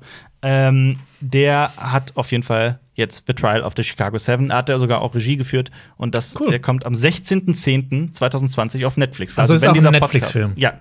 Ich finde das krass, wie man irgendwie so ohne Vorwarnung, wie Netflix immer so Filme rausballert. Ja. Also so, so gefühlt habe ich noch nie was gehört. Und dann, ach so, nächste Woche startet übrigens der Film mit fünf Hollywood-Stars, ja. äh, die super bekannt sind. Das stimmt. Und, äh, das stimmt. Aber wir müssen ja auch mal darüber reden, dass Netflix äh, auch die Scheiße hat, dass sie Sachen immer nach einer oder zwei Staffeln absetzen. Das ist. Das ich glaube, wir haben den, den gleichen Reddit-Beitrag gelesen. Das kann sein. Das kann sein. Aber das, das ist ja auch so ein Thema, ja. das man nicht vergessen darf. Ist halt auch, äh, wenn man über Netflix-Filme spricht. Aber es starten halt wieder ein paar Serien. Tatsächlich ist über die dritte Staffel hinausgekommen, äh, startet heute, also am 16. Oktober, Star Trek Discovery Staffel 3. Aber das muss ich noch nachholen. Aber ich glaube, das will ich auch erst nachholen, wenn es fertig ist. Ja. Ich habe keinen Bock mehr auf diese Serien anfangen. Ich habe ich hab Staffel 1 angefangen, bin nicht dran geblieben. Mhm. Ich fand es nicht so geil. Es, grad, es hat ja viele Fans und viele Hater. Marius ist ja der größte Hater davon, den es so gibt. Ich fand es auch nicht so toll, ehrlich gesagt. Ich finde bei Marius immer so, bei dem ist, sind ja immer so diese Zeitlinien so wichtig. Also, Mhm. wenn da irgendwas bei Star Trek Discovery, was ja vor Mhm. irgendeinem anderen Star Trek-Spiel, ich weiß gar nicht wa- was, Ja. wenn, da, wenn da was vorkommt, dann wird er richtig böse. Ja. Und auch bei so Filmen, immer wo Freddie Mercury oder so vorkommt, da ist auch immer so, nee, das ist nicht aus der Zeit, sorry, das Kostüm passt einfach nicht dahin. Ja. Das finde ich sau Ja. witzig, dass er das so bei so manchen Sachen so richtig detailliert Bescheid weiß. Ja, das stimmt. Das stimmt. Aber das gibt's ja quasi zu jedem Thema und zu jedem Film. Und ja. Äh, es startet außerdem eine, eine äh, Serie namens Grand Army. Das ist über fünf Schüler einer Highschool in Brooklyn. Cool. Mehr weiß ich dazu aber auch noch ehrlich gesagt nicht. Aber viel interessanter, was dich auch wahrscheinlich ein bisschen mehr fesseln wird, ist die Serie La Révolution. Ich kann kein Französisch. Ich habe versucht, Französisch La zu sagen. Revolution? La, La Révolution. La Revo also La Revolution. die Revolution. Äh, Geht's da um die französische Revolution? mit einem Twist, ja, mit einem Catch quasi. Oh, ist das denn so, so eine Alternativ-Weltgeschichte? Quasi. Ja, Okay. tatsächlich. Es spielt 1787. Französische Revolution war ja 89 und 90, ähm, also am Ende des 18. Jahrhunderts. Und der Twist ist, und das passt ja auch sehr interessant gerade in unsere Zeit, ähm, damals, stell dir die, die, den, den gesamten, wie, wie nenne ich's? Das Geschehen vor der Französischen Revolution, allerdings mit dem Twist, dass es ein Virus gab, das Okay. also eine Pandemie quasi, die Adelige befallen hat, die sie zu blutrünstigen Monstern macht. Und ähm, dann halt, äh, deswegen jagen sie das einfache Volk und deswegen entsteht quasi die Revolution. Ach so, so ein Und dieser- bisschen Abraham Lincoln Vampirjäger. so in der Art. Und jetzt geht es sogar noch einen Schritt weiter. Ähm, der, äh, der Protagonist, um den es geht, der heißt Guillotine, das ist auch der Erfinder der Guillotine. Okay. Der äh, äh, ist irgendwie Arzt, der stellt fest, dass das, dass das Blut dieser Adligen, die von dem Virus befallen sind, wirklich blau wird. Und deswegen heißt dieses Virus Blue Blood. Aber ist das eine französische Serie? Ja. Ey, das Äh, klingt äh, aber so bescheuert, äh, dass es funktionieren Es klingt könnte. komplett bescheuert. Ich muss aber sagen, ich habe den Trailer gesehen und das sah interessant aus. Okay. Aber keine Ahnung, ob das jetzt, also es ist ein ganz wilder Mix aus Horror, Fantasy und Geschichte. Das ist so, wie, wie, wie, können wir Geschichte an den Mann bringen? Ach komm, machen wir Vampire rein oder noch ein Virus Ja, ja, oder noch genau. irgendwie eine Pandemie. so eine Art. Ich weiß nicht, ich weiß auch nicht, also es sieht schon so nach dem Trailer und dem Material, was ich bisher gesehen habe, so aus, als gehen die ernst damit um. Also es ist keine Komödie versteckt irgendwie oder Also nicht wie bei. Abraham Lincoln Nee, eben nicht. Wobei Ähm, der, der nimmt ja. sich ja selber so, also der nimmt sich nicht ernst, aber der, der, der präsentiert es schon ernst. Ja, Aber das ist witzig. Ich weiß, ich weiß halt nicht, wie es bei La Revolution jetzt ist. Okay. Ja. Genauso startet aber auch die Serie Someone Has to Die. Cooler Titel, wie ich finde. Mhm. Der kommt aus Spanien, beziehungsweise die, die Serie. Ähm, und da ist die gute Nachricht, das kann man gucken. Das ist, hat nämlich nur drei Teile und ist in sich geschlossen. Das heißt, da wird es Oh, keine das zweite mag Staffel. ich. Ich auch. Mhm. So Miniserien. Spielt im Spanien der 50er und da geht es um ein Paar. Ein Ehepaar, das den Sohn, der in Mexiko lebt, äh, zurückruft nach Hause, so, ey, stell uns doch mal deine Verlobte vor, ähm, wir möchten euch mal wieder sehen. Und er bringt einen männlichen Balletttänzer mit. Oh, und das finden die Eltern nicht so cool? Und das ganz im Gegenteil, also so habe ich, so hab ich das verstanden. Äh, die finden das gar nicht cool und äh, dann geht es irgendwie darum, dass irgendjemand ermordet wird. Okay.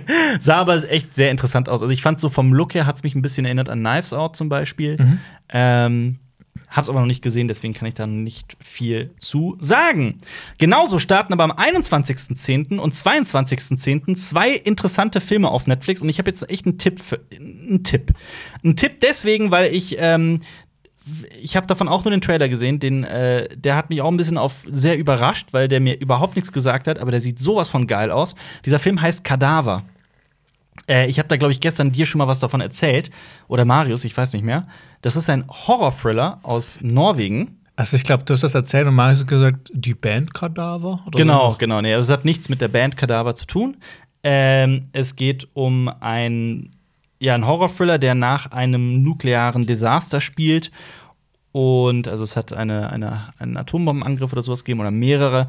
Und eine dreiköpfige Familie nimmt an einem, ich glaube, so einem Benefiz-Event in einem Hotel teil. Und ja, langsam verschwinden immer mehr Gäste. Man kann sich schon denken, dass da irgendwas passiert. Äh, ich habe da auch ins Material hineingeguckt, etwas länger mich mit besch- beschäftigt. Das sieht super geil aus. Okay. Der Look ist, sah cool aus. Ich weiß, ich, ich kann nichts über die tatsächliche Qualität des Ganzen sagen, aber es sieht schon mal sehr cool aus. Und ich werde es auf jeden Fall gucken. Ich werde es sogar im Originalton gucken, um mein Norwegisch Ja, ja, ist sowieso norwegische Produktion, das ist klassisches Alphabet. Ja, das ist schon leider wahr. äh, genauso startet aber halt einen Tag früher am 21.10. Rebecca. Rebecca ist ein äh, Film von Alfred Hitchcock über eine, also eigentlich halt schon viele, viele Jahre auf dem Buckel, ähm, über eine Frau, die einen reichen Witwer heiratet, zu ihm aufs, aufs, aufs, ja, auf das, ins Haus zieht und dann aber feststellen muss, dass die gesamte Familie und der gesamte, äh, alle, die für ihn arbeiten und so weiter, eigentlich seine Ex-Frau geliebt haben und sie quasi im Schatten dieser Frau Oh, steht. Ich habe den leider auch noch nicht gesehen. Ja. Und äh, da kommt jetzt ein Remake raus mit Lily James in der Hauptrolle. Mhm. So viel dazu, so viel zu Netflix. Wer Bock drauf hat, das heißt Du, Rebecca. das war nur Netflix? Krass. das ist nämlich die Sache, das war nur Netflix.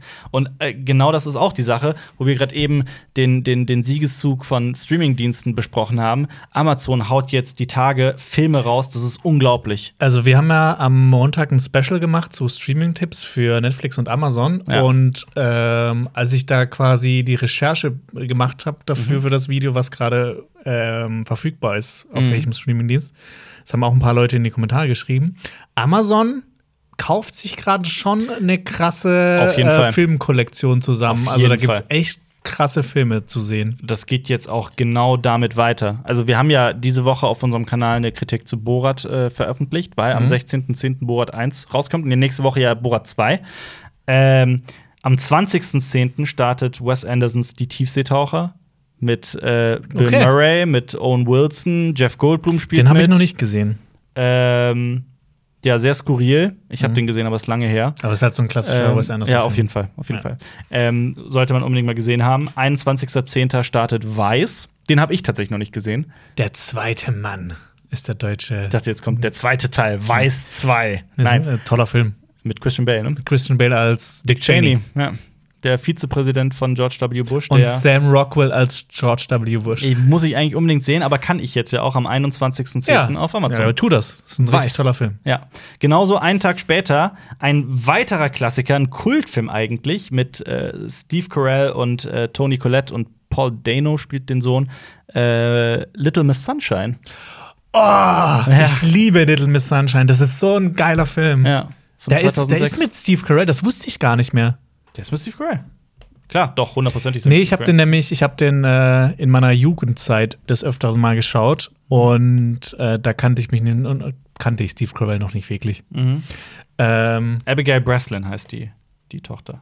Abigail Breslin, ja. Ja, Das, ist genau. ein, das, das ist ein toller Film, ein, ein ein Roadtrip äh, von einer sehr ungewöhnlichen Familie. Mhm. Äh, die, die jüngste Tochter will bei einem Talent, Schönheitswettbewerb, ne? bei einem Nee, Schönheits- oder ich nee, es ist ein Schönheitswettbewerb mitmachen. Schönheitswettbewerb, ja. Aber das Ding ist, so, sie wird nicht als besonders schön angesehen. Genau. Und die Familie unternimmt, unternimmt dann einen Roadtrip äh, Ja. zu dieser Veranstaltung. Das Brian Cranston spielt mit. ein toller Film. Ja. Echt? Ja. Ja. Den muss ich noch mal anschauen. Ja, kannst du ab dem 22.10. auf Amazon. Hast du das manchmal auch? Du kennst dich jetzt auch so mit Schauspielern und Regisseuren und Drehbuchautoren und Kameramännern und so alles. Kennst du dich ja jetzt relativ gut aus, weil du es ja jetzt ein paar Jahre lang machst, ne? Und wenn du dann Filme anguckst, ja, okay. die du in deiner Kindheit schon mal gesehen hast, Du hast mich ja nicht ausreden lassen dazu, aber ich hätte mich da verteidigt, das so nicht gesagt. Aber ja, okay, ich weiß, was du du meinst. kennst dich ja ein bisschen aus, ja. Ja. Aber wenn du dann so ältere Filme noch mal schaust und dir auffällt, fuck, wer spielt da eigentlich alles mit? Ja, also Definitiv. Also Ja. ich habe das zum Beispiel, so ein, so ein Gesicht ist äh, Paul Dano, wo wir gerade bei Little Miss Sunshine sind. Paul- das ist, ja. Paul Dano ist so ein Typ, der spielt in so vielen guten Filmen mit, den kennen auch viele vom Namen nicht. Mhm. Und dann sieht man den aber, und dann sagt man, ach, der aus Okja, der aus Swiss Army Aus Man, Prisoners, der aus, aus Ruby Prisoners, der Sparks. Aus, ja. Äh, ich habe mal irgendwo vor ein paar Jahren so einen Beitrag gelesen, die haben quasi so eine ähm, nicht eine Studie gemacht, aber so statistisch erhoben, Der Will Be Blood haben wir vergessen bei ja. Ja. wel welcher Schauspieler so die beste IMDb äh, oder Rotten Tomatoes oder IMDb-Bewertung hat, äh, quasi die beste Durchschnittsbewertung von seinen Filmen. Hast du es gerade Studie genannt? Muss kann man das nicht einfach. Okay, aber ja, eine Studie. Und ja. Paul Dano war quasi auf Platz 1. Ja? Also ich weiß nicht, wen die alles genommen haben mit äh, an Schauspielern und sowas, aber Paul Dano hat die beste ähm, Seine durchschnittliche Filme, Bewertung von Filmen, in denen er mitgespielt hat. ja. Also von, se von, seinem, von seiner gesamten Karriere. Absolut. Und da sind aber auch wirklich ein paar Filme dabei, die ich zum Beispiel als sehr großartig bezeichnen würde. Viele, viele. Ist echt ein toller Schauspieler. Ja. Und der kann halt auch alles. Der kann, der kann so äh, sympathischen, in einer sympathischen Komödie mitspielen oder so Drama wie, wie Ruby Sparks, aber halt auch so einen total abgefuckten äh, Dude wie in Prisoners Ja. spielen. Ja. Ja, und der Vollständigkeit halber noch, am 23.10. startet NOS4 A2, Nosferatu. Die zweite Staffel Die dann? zweite Staffel, genau. Marius hat da schon mal reingeguckt und war nicht Der begeistert. hasst es. Das ist ja vom Sohn von Stephen King geschrieben, Joe Hill, Ja. äh, der sich ja extra nicht King nennt. Ähm, über, das ist so eine seltsame Dracula, also eine ganz, ganz eigene Ich Dracula-Adaption. glaube auch so in der Gegenwart spielt. Ja, irgendwie sowas. Ich habe es auch noch nicht angeschaut, aber Marius hat nur erzählt, dass er es scheiße findet. Ich wollte es eigentlich auch noch gucken, aber dann, nach dem, was Marius erzählt hat, wie sehr er das hasst, habe ich mir wirklich gedacht, oh, okay, vielleicht äh, kommt das in meiner To-Watch-List ein bisschen nach hinten. mhm. Aber ja. Es gibt ja genug andere Sachen. wir kommen zu den Zuschauerfragen, denn ihr habt uns wunderbare Zuschauerfragen gestellt äh, über den Hashtag CinemaTalksBack auf Twitter und auch unter diesem, also wenn ihr auf YouTube zuguckt mit Bild, dann könnt ihr gerne einfach unter dem Video kommentieren. Ähm, da schauen wir auch mal rein. Mit dem Hashtag CinemaTalksBack allerdings Sonst sehen wir das nicht. Sonst sehen wir das nicht. Äh, Lord Neumut schreibt auf Twitter: In den Podcasts und den anderen gemeinsamen Videos hat man immer das Gefühl, dass ihr euch wirklich gut miteinander versteht. Gab es aber schon Momente, als ihr ganz andere Vorstellungen hattet, was ihr zum Beispiel kanalbezogen machen wollt und es somit gekriselt hat? Ja. ja, natürlich. Also, das ist ja. Das kam, das kam immer wieder vor äh, und kommt immer mal wieder vor, dass wir uns nicht einig sind und dass dann irgendwie auch, dass dann manchmal auch Streit entsteht und sowas. Aber wir sind ja alle erwachsen und wir wollen ja, dass äh, das alles läuft. Deshalb versuchen wir uns da ja auch immer am Riemen zu reißen Ja. und äh, nicht allzu kindisch zu agieren. Voll. Aber das ist ja auch wichtig, dass man, äh, sobald man so in einem Team so viel zusammen macht und das seit vielen Jahren, dass man äh, auch an der Art und Weise, wie man kommuniziert, arbeitet. Und ich glaube, das macht einfach eine Menge, Menge aus. Und man muss einfach sich auch mal hinsetzen und sich Regeln erarbeiten und sowas und äh, einfach mal klipp und klar sagen, so das geht, das geht nicht, das finde ich gut, das finde ich scheiße. Und äh, das haben wir halt gemacht und das machen wir auch ja immer noch. Ähm, ein Beispiel ist so, dass mir da so einfällt, ist zum Beispiel, wenn jemand was vorstellt, wenn jemand, ich habe die Idee, ich habe die Idee, äh, selbst wenn man irgendwie einen schlechten Tag und das Scheiße findet, dass man eben nicht sagt, boah, nee, ich finde das, also was sowieso nicht geht, ist, boah, nee, was ist denn das für ein Scheiß? Was äh, aber bei uns zum Beispiel auch nicht mehr geht, ist, dass man sagt, nee, ich finde die Idee nicht gut. Ähm, wir haben zum Beispiel so eine Matrix entwickelt. Das war tatsächlich komplett wir. Die Matrix entwickelt. nee, aber ihr nennt es Matrix. Das ist wirklich, du hast du zum Beispiel beim Feedback immer äh, äh, das in vier Aspekte aufteilst. Das finde ich, das finde ich gut, das finde ich verbesserungswürdig, das verstehe ich nicht, das äh, habe ich noch als Verbesserungsvorschlag. Dass man wirklich jede Idee durch diese Matrix hindurch schickt. Dann kommt am Ende auch rüber, warum man das nicht gut findet, warum man das äh, äh, vielleicht nicht toll findet, die Idee und so weiter. Äh, aber es ist eine ganz andere und viel konstruktivere Art zu Ja, kommunizieren. auf jeden Fall. Und das macht einen einfach, äh, das, das sorgt dafür, dass man sich nicht so vor den Kopf gestoßen fühlt. Ich finde, das macht eine Menge aus. Ja, nämlich, wenn, wenn man immer hört, so, das ist scheiße, das ist scheiße, das ist scheiße, dann schlägt man halt irgendwann nichts mehr vor, wenn man eben die ganze Zeit nur hört, das ist scheiße. Zum Beispiel, genau. Und äh, ja, so, äh, das mussten wir uns aber auch erst erarbeiten, dass wir Mhm. irgendwann festgestellt haben, ey, damit das sowas macht, so eine Art zu kommunizieren, macht uns einfach schlechte Laune. Das Also, war auch früher ganz anders als jetzt. Also, wir haben Ja. uns da schon ein bisschen weiterentwickelt. def definitiv. Wir sind jetzt definitiv bessere Menschen als. das auf jeden Ja. Fall. Aber, so, aber glaubst du, es hat mal so richtig gekriselt? Äh, also, dass man mal hier und da eine äh, Meinungs äh, auseinander, also eine Meinungsverschiedenheit hat, das wird ja aber tatsächlich über die Jahre eher sehr viel weniger, einfach durch die Art zu kommunizieren, weil wir Mhm. daran arbeiten. Äh, bei Filmfabrik kam das, also im früheren Leben kam das öfter mal vor. Du hast das böse Wort Ich habe das böse Wort gesagt. Aber äh, dann, ähm, worauf, was war ich habe jetzt, genau, hatten wir jemals so eine Krise, dass es, dass es so schlimm war, dass wir gesagt haben, boah, ich schmeiß alles hin? Ich glaube nicht. Nee. Ich glaube, dafür finden wir den Job auch zu geil. Gut, dann gehen wir zu der nächsten Frage über von Starmanship. Der fragt, Hashtag CinemaTalksBack, was haltet ihr davon, dass Tom King eine Rorschach-Reihe mit zwölf Ausgaben schreibt, als Comic? Also quasi ähm, ein Spin-off zu Rorschach aus Watchmen. Korrekt. Korrekt, das ist der Typ mit der Ja, mega geil. Ich finde das eine der interessantesten Figuren in der Ja. ganzen Comicreihe. Ja. Es Also, das ist. soll noch die- dieses Jahr erscheinen. Die das erste ist ja auch Ausgabe. so eine Figur, die, die man auch nicht so richtig einordnen kann. Ich meine, sie Ja. will das Gute, aber die Mittel, die sie einsetzt, sind alles andere als äh, moralisch vertretbar. Ja. Und das macht die Figur ja eigentlich so interessant. Voll. Und ich finde find auch immer so diese Passagen, die, die, äh, die man äh, im Comic gelesen hat oder halt auch im Film, Ja. ähm, die fand ich so atmosphärisch auch immer extrem Total. geil. Weil er halt, halt auch jetzt nicht so ein. Er ist nicht Dr. Manhattan, er ist nicht quasi unbesiegbar. Mhm. Er ist halt einfach ein ganz normaler Typ, der ein bisschen kämpfen kann und eine, eine crazy Maske anzieht. Ja.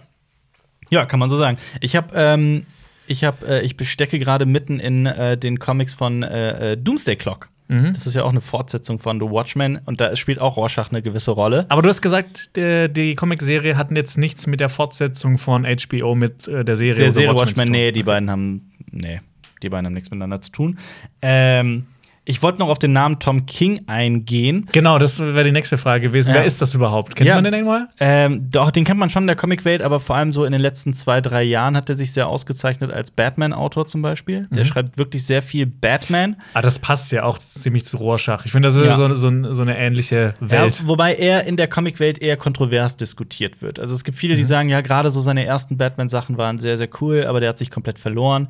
Ähm, der hat zum Beispiel auch dafür gesorgt, dass äh, in den Comics ähm, Alfred stirbt und ich glaube auch recht final.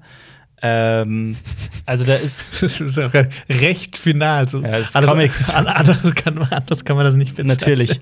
Aber ähm, also der, der wird sehr kontrovers. Also es gibt viele, die den feiern, aber auch viele, viele, die den sehr scharf kritisieren. Also mal abwarten. Mhm. Auch da, das muss man ja erstmal lesen. Before Watchmen fandst du ja auch nicht so toll, ne? Äh, nee, hasse ich sogar. Ich finde das ganz schrecklich. Okay. Ähm, ah, sieht geil aus. Geil gezeichnet. Skankhunt42 schreibt: Habt ihr euch nun die Uwe Boll Letterbox-Kritiken angesehen? Erinnerst du dich daran, dass wir darüber gesprochen haben? Äh, ja, und ich habe irgendwas gelesen, dass, ähm, dass, man, dass man nicht auch davon ausgeht, dass die gefaked sind und dass Letterboxd die deshalb offline genommen hat oder so. Äh, Ich war ein bisschen enttäuscht. Die äh, wurden offline genommen, das stimmt. Ähm, man, man findet das nicht mehr. Ich habe mir ein paar Reviews angesehen. Also, ich äh, kann mir nicht vorstellen, dass es wirklich Uwe Boll war. Absolut nicht. Also, für mich war das ein eher offensichtlicher Fake. Wenn es doch Uwe Boll war, dann what the fuck? Weil er zum Beispiel bei ähm, äh, zu einem Film als Review geschrieben hat: ähm, I can't fab to this. Also, ich kann mir dazu keinen runterholen. Ähm, Okay. und, und ich fand es ehrlich gesagt, war ein bisschen enttäuscht, weil ich es nicht so witzig fand. Wenn es wirklich Uwe Boll wäre, der Letterbox-Kritiken schreibt, dann wäre es was anderes, aber Nee, man muss sich eigentlich nur seinen YouTube-Kanal anschauen. Ich, Da Ja. kann man genug lachen. ja, das stimmt. ja, wir sprechen natürlich über äh, Spuk in Bly Manor. In der nächsten Folge. Nein.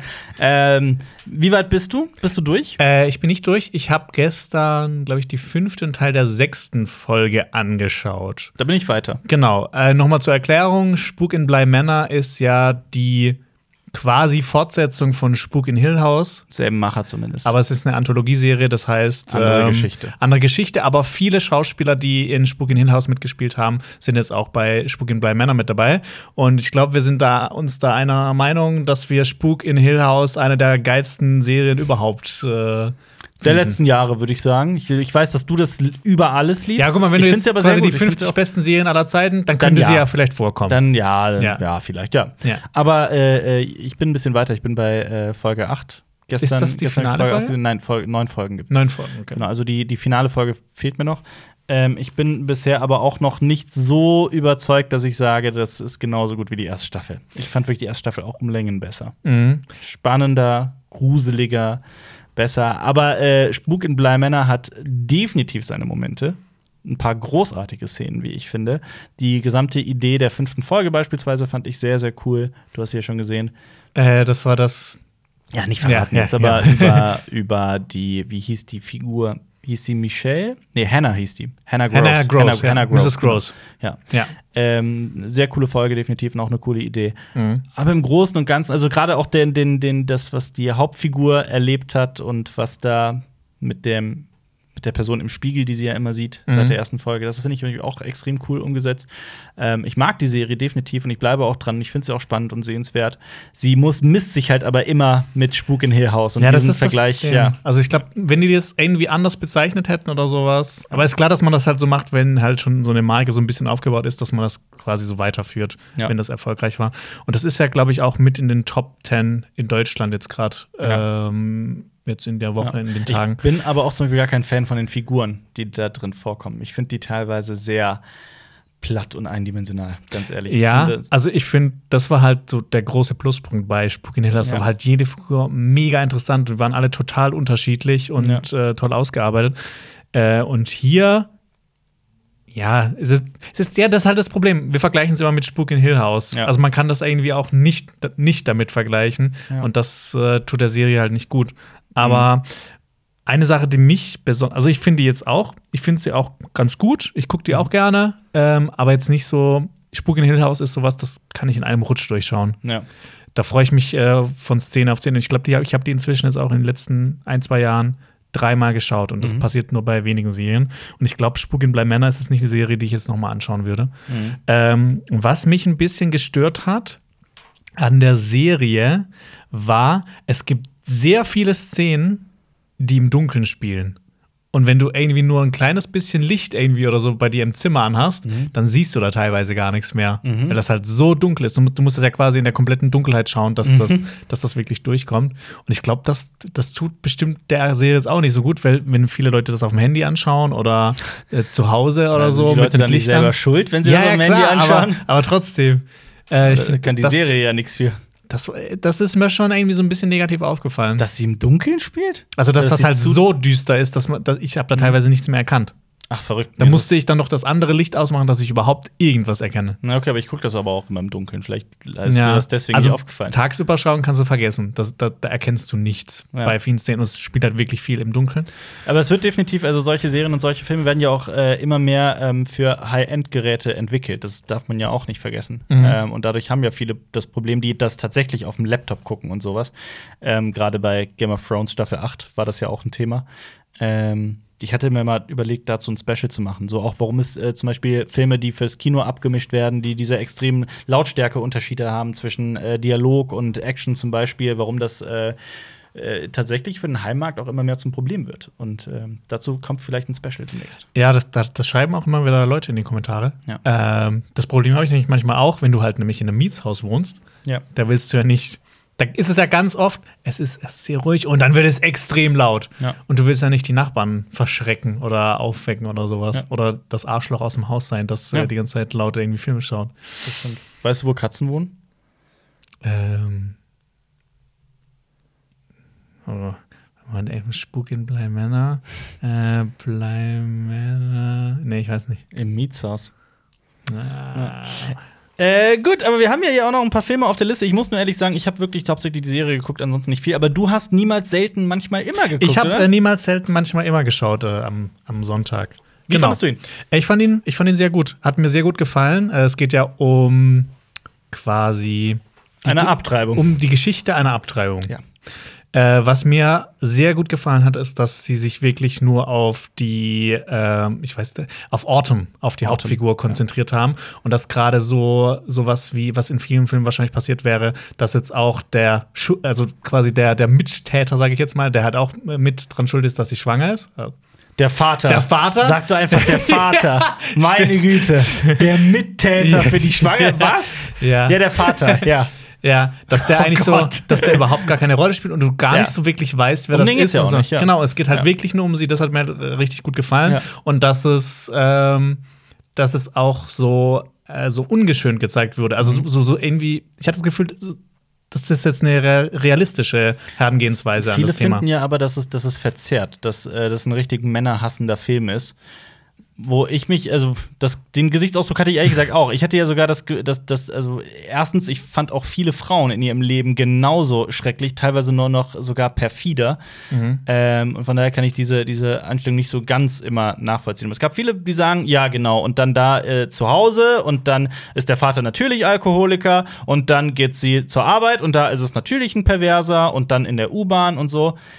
Ich weiß es nicht. Also ich hatte, ich hatte die Erfahrung, dass ich mit immer, wenn ich mit, mit, mit Freundinnen und so weiter gesprochen habe, war ich teilweise echt erstaunt, so wie abgehärtet teilweise Frauen sind, was, was äh, Mhm. so Ich habe da auch sexuelle vor, Belästigung angeht. vor kurzem äh, irgendwas gelesen. Ich weiß nicht, wo das war. Äh, das war quasi so ein Männer-Frauen-Vergleich. Das war so, ähm, was würden Männer machen, wenn es äh, irgendwie äh, einen Tag lang keine Frauen geben würden? Und das war halt alles so, ja, äh, keine, keine Ahnung, da äh, gehe ich mal äh, keine Bier mit Hä? den Kumpels trinken Ja, oder sowas. okay. Und bei den Frauen war, äh, da würde ich einfach mal äh, nachts durch den Park gehen. Ja. Also so, Ja. so dieser Vergleich. Mhm. Ähm, aber ja, gehen wir aus diesen Gefilden zurück und kommen wir zurück zu Niemals hält manchmal immer. Ja. Äh, ein guter Film. Ein besonderer Film, ein Aber Film. man muss schon damit klarkommen, dass, da, dass es nicht sehr viele Dialoge gibt, dass es ein eher ruhigerer Film ist. nicht sehr viele Dialoge gibt. Ja. Da gibt es auch viele Dialoge. Es wird nicht viel gesprochen. Also Echt? insgesamt, finde ich. Findest du? Ja. Ja, aber es ist ein, definitiv ein ruhiger Indie-Drama über ein gesellschaftlich relevantes und sehr schwieriges Thema, das vor allem auch in den natürlich äh, Vor allem den US Vereinigten vor allem in den Staaten. Vereinigten Staaten und gerade da auch äh, auf, den, auf den jeweiligen Staat bezogen ist. Sie reist ja von Pennsylvania nach äh, New York. Mhm. Ähm, aber trotzdem auch hierzulande ein interessantes und wichtiges Thema. Das war auf der ganzen Welt ein sehr umstrittenes Thema. ja, damit kommen wir zu The Devil All the Time. The Devil All the Time. Netflix-Film mit Tom Holland spielt da mit. Wer spielt noch mit? Ich habe ehrlich gesagt, ich habe äh, Robert Pattinson. Robert Spielt Pattinson mit, spielt genau. mit, stimmt. Und aber auch noch ein paar weitere Gesichter, die man, die man so kennt, wie Bill Skarsgård oder äh, Stimmt, das ich schon Jason vergessen. Clark, Sebastian Stan, der Winter Soldier. Ja, habe hab ich auch schon wieder vergessen. Und das ist das Ding, dieser Film ist hochkarätig besetzt. Die Trailer sehen super toll aus, der Film sieht an sich toll aus, der hat eine tolle Atmosphäre, aber ich habe inzwischen so wieder viel vergessen, was, äh, was da passiert ist, weil es ist ein weiterer Film von Netflix, der nur so okay ist, meiner Meinung nach. Mhm. Ähm, so das große Problem an dem Film ist die Handlung, weil die nicht wirklich also das beschäftigt sich eher so mit so Subplots und, und es gibt keine wirkliche, es, es gibt nicht so einen, so einen roten Roten Faden, der sich so durch. Es gibt schon einen roten Faden, aber so diese Handlung an sich ist halt total Uninteressant? uninteressant. oh. Das fand ich ein bisschen schade, Ja. aber es ist halt äh, in dem Film, das ist halt wirklich so ein niederschmetternder Film, weil alle Figuren da drin irgendwie entweder leiden oder anderen Leiden zufügen. Mhm. Äh, Ein harter Film. Ja, ja, also nicht so, so ultra hart jetzt wie, keine Ahnung, wie. Nicht ähm, blutig, aber emotional hart. Ja.